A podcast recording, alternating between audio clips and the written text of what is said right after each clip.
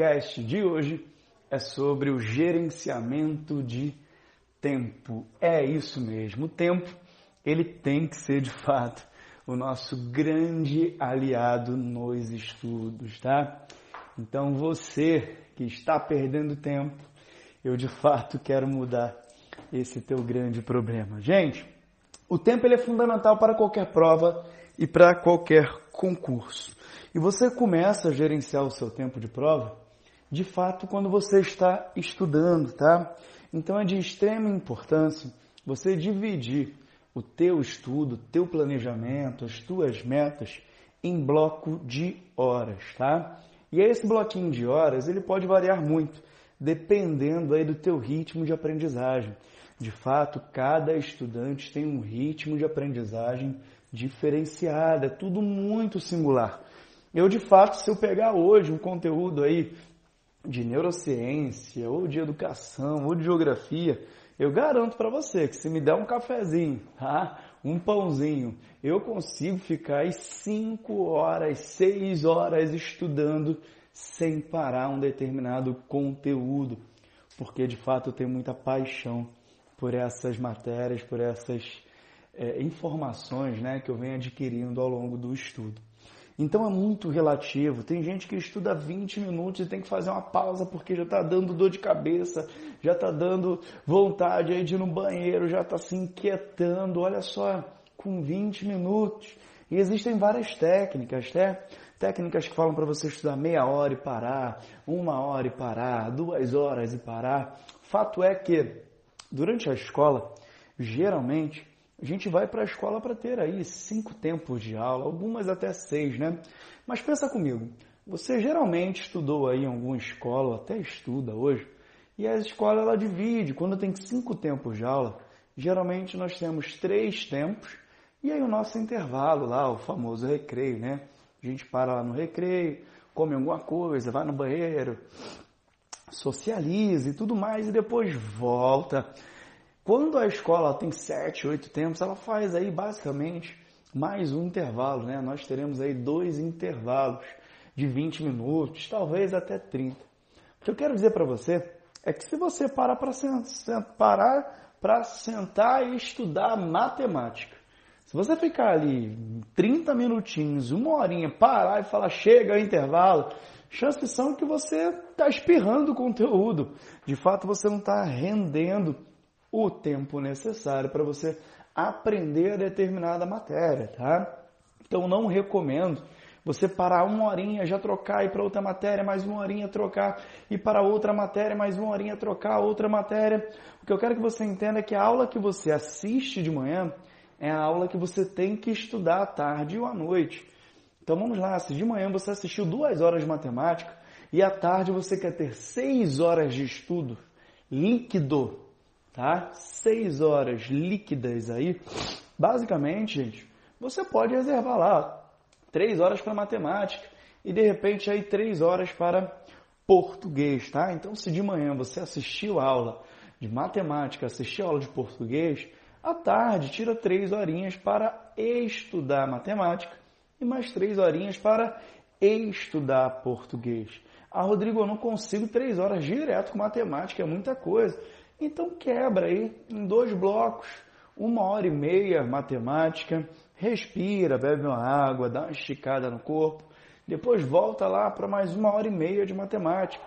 Fez isso, descansou, mais um intervalo, volta para mais uma hora e meia de português, depois mais uma hora e meia aí de português fazendo o seu intervalo.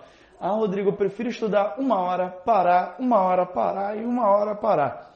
O seu intervalo tem que ser aquele intervalo bem curtinho, tá? Mas para você conseguir se recuperar, para você conseguir de fato, voltar com toda a energia. Não é aquele intervalo que você vai comer alguma coisa, depois vai se jogar lá no sofá, ficar morgando lá, totalmente cansado, né?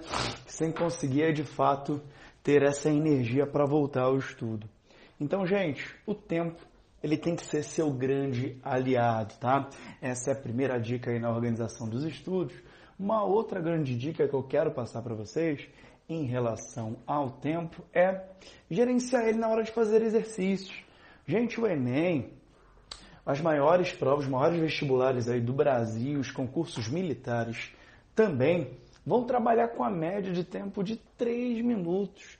Então começa a cronometrar. Você vai pegar uma lista de exercícios com 10 exercícios, vai. E aí você não pode ficar a tarde toda fazendo 10 exercícios. Você não pode ficar duas horas fazendo a listinha com 10 exercícios. Se eu tenho basicamente 3 minutos por questão, então foque em resolver essa lista de exercícios com 10 enquanto vai em 30 minutos. É o tempo médio que você vai ter para resolver essa lista de exercícios. Ah, Rodrigo, se eu pegar 20 questões, então você tem uma hora. Cronometra. O cronômetro, o tempo, ele é importante para você dar conta, porque de nada vai adiantar você chegar no dia da prova, ter muito conteúdo, a densidade de conteúdo, saber de fato aí ter um grande foco e atenção na hora de fazer a prova. Você conseguir de fato ter um equilíbrio emocional se você não gerenciar o seu tempo.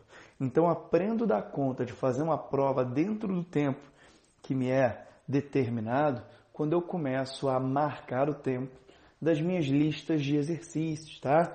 Então vai fazer uma lista de exercícios, marca quanto tempo você tem para executar. Ah, Rodrigo, não deu tempo. Caramba, cara, 30 minutinhos para fazer 10 questões de física, de matemática, de inglês, não deu tempo.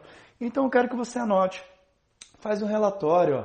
dia 19 de maio, eu tentei fazer 10 questões de matemática em 30 minutos e eu só dei conta, de fato, de resolver 8 questões.